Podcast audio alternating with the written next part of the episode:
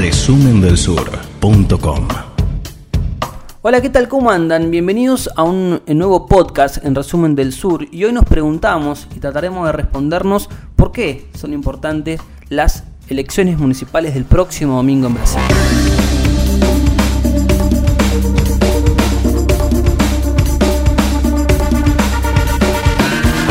Bueno, en primera instancia lo que hay que decir es que las elecciones municipales pueden ser eh, un termómetro de cara al 2022. Eh, tenés por un lado el gobierno de Jair Bolsonaro, que no tiene partido y que no tiene candidatos propios en muchos de los municipios, con lo cual eh, tratará a partir de esa, de esa decisión de no jugar ninguna carta, de que esto no se, no se convierta en un plebiscito a la gestión del, del presidente, una gestión que está mucho mejor que hace seis meses atrás con las encuestas dando el mejor imagen gracias a un cambio eh, a un timón un cambio de timón en la economía no digamos una economía más heterodoxa con aumento del gasto público eh, con el auxilio de emergencia y con un diseño de un plan de obra pública para re- reactivar la economía en este contexto de pandemia que va en contra de la mirada fiscalista del equipo económico de Pablo Guedes, pero que evidentemente muestra el poder de fuego y, el- y la hegemonía que hay del ala militar eh, dentro del gobierno de Bolsonaro. Em, por otro lado está la oposición, eh, tanto de centro izquierda como de centro derecha, tratando de bueno, aumentar la capilaridad y, a partir de, de- de- de esa posibilidad de tener buena elección, posicionarse em, de la mejor manera para el 2022.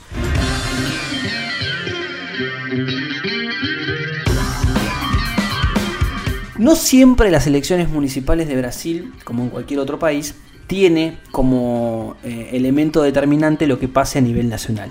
En el 2016, las últimas elecciones municipales, sí pasó eso, porque había un sentimiento de hartazgo a, a la política tradicional por temas de corrupción, la operación Lavallata estaba en su mejor momento, en su época, en su momento de, de cúspide. Eh, Dilma había sido destituida eh, unos meses antes y hubo un sentimiento de profundo antipetismo en las elecciones municipales, por ejemplo, que lo llevaron a perder a Fernando Haddad la alcaldía de San Pablo en manos de mm, propio Joao Doria, ¿no? Este que hoy es gobernador del estado de Sao Paulo y que tiene a su delfín Bruno Covas eh, en la alcaldía con la intención de ir a una, a una reelección. Eh, es, en esa elección sí se dio una, una- una cosa muy particular de eh, que la crisis nacional se metió en la, en la- en la elección municipal.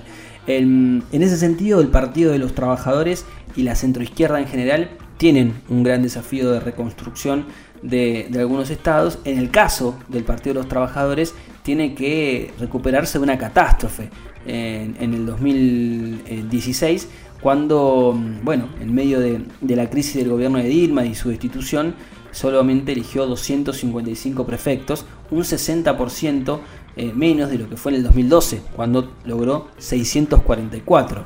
Em, la única capital que consiguió en su momento fue Río Branco do Sul, que con la reelección de Marcus Alexandre, que después renunció en abril para competir en la disputa por el gobierno de Acre. eh, y hoy el, eh, prefecto, eh, Socorro Neri, está afiliada al PSB, con lo cual la única capital importante que tenía el PT la perdió tiempo después.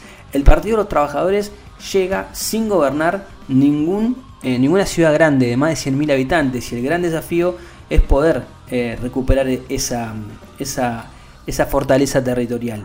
Hay algunos candidatos que, están bien posicionadas, concretamente eh, son eh, tres capitales del nordeste, eh, Marilia Arraez en Recife, Luisi- Luisiana Lins en Fortaleza y Mayor Denise en Salvador. Son las tres mejor posicionadas para hacer una buena elección. Después hay otros candidatos de izquierda, como Guillermo Boulos, por ejemplo, que puede entrar en el balotaje en San Pablo, probablemente con Bruno Covas, según las últimas encuestas de Ibope. Eh, Boulos está por encima de Russo Romano, eh, el candidato de la centro derecha, EDEM. Y bueno, lo que mm, eh, tenemos también es eh, Manuela Dávila, en Porto Alegre, que está arriba en las encuestas y que tiene chances de, de ganar.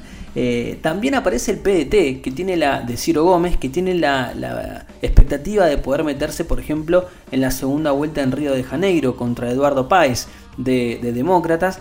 y mm, estando por encima de, eh, estamos cerquita de Marcelo Crivella eh, de Republicanos y de por encima de Benedicta Silva del PT con 9%.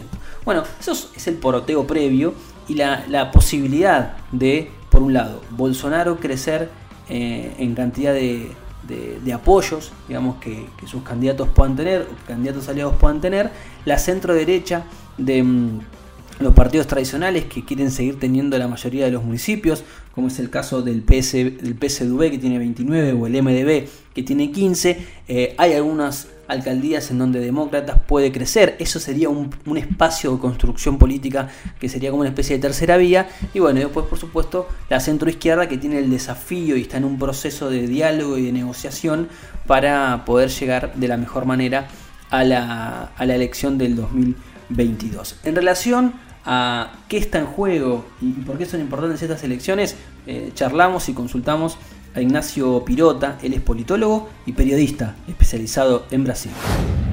Las elecciones son de marcado carácter local, lo nacional va a gravitar poco, pero me parece que es interesante ver cómo le va a ir a los que entiendo son los cuatro grandes actores del sistema de partidos brasileños hoy por hoy. Por un lado Bolsonaro con los aliados del Centrão, del otro lado el Partido de los Trabajadores con Lula, que ha estado cumplido un año ahora en libertad en noviembre, pero además el, MD, el PMDB, el Demócratas y parte del MDB por derecha, como una alternativa de derecha no bolsonarista, y hay una alternativa de izquierda que en principio no, no petista, con Ciro Gómez a la cabeza del PDT, el Partido Socialista Brasileño, además Partido Verde y Rede, en una alianza de cuatro partidos que se ha oficializado allá por abril de este año.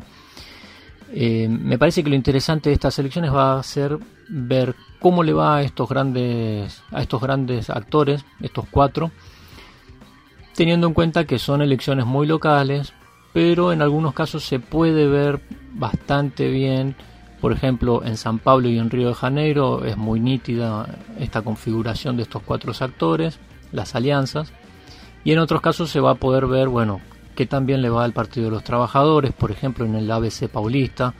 En principio es poco probable que puedan hacer una buena elección en, en lo que fue la cuna del Partido de los Trabajadores, o cómo le va a ir a Bolsonaro en distintas regiones del país.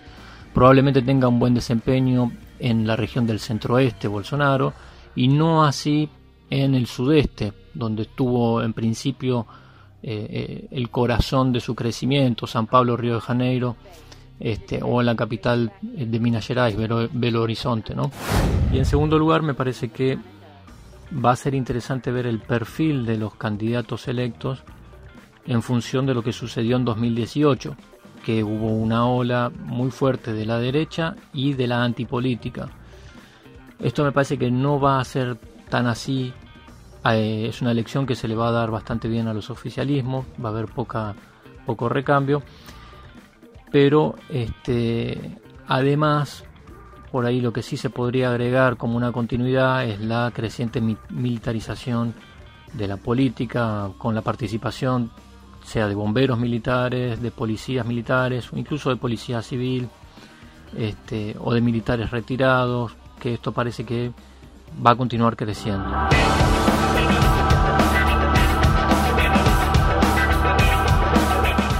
En relación a quién pone más en juego, em, eh, hay muchas miradas eh, diversas al respecto. Algunos que consideran que la izquierda está corriendo muy atrás y que va a salir debilitada y que y otros dicen que Bolsonaro es el que tiene más para perder porque está en juego su propia gestión. Bueno, eh, sobre esto habló Rogerio Tomax, periodista brasilero, que em, opina él antes de inclusive de la realización de las elecciones que, el, que ya se puede decir que el principal derrotado será Jair Bolsonaro. Lo escuchamos.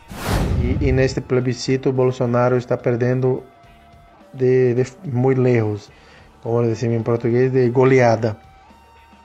De las 50 más grandes ciudades de Brasil, incluyendo las 26 capitales de estado y las más populosas, las más pobladas, perdón, solo en 4 o 5 hay un candidato asumidamente bolsonarista con condiciones, con chances de vencer las elecciones.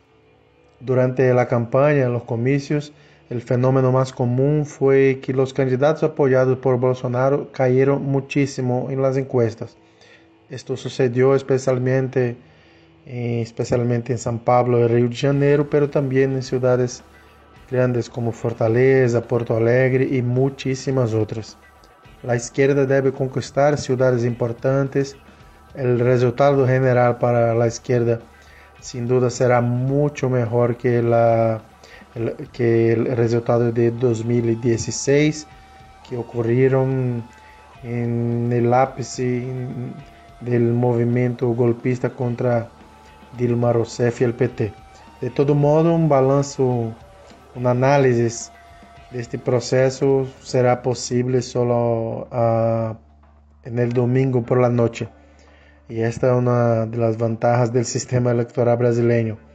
Antes de la medianoche de domingo, prácticamente todos los resultados ya, ya serán conocidos y sabremos cuáles ciudades que necesitarán eh, ir a un balotaje, a un segundo turno, como decimos.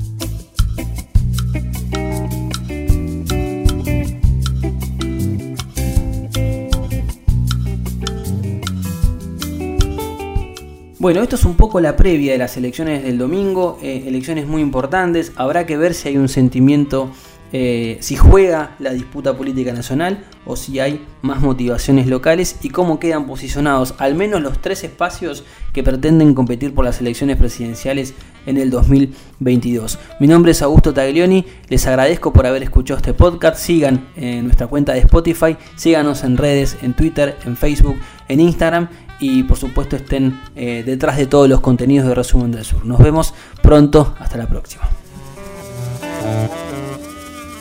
Resumen del Sur, sexta temporada.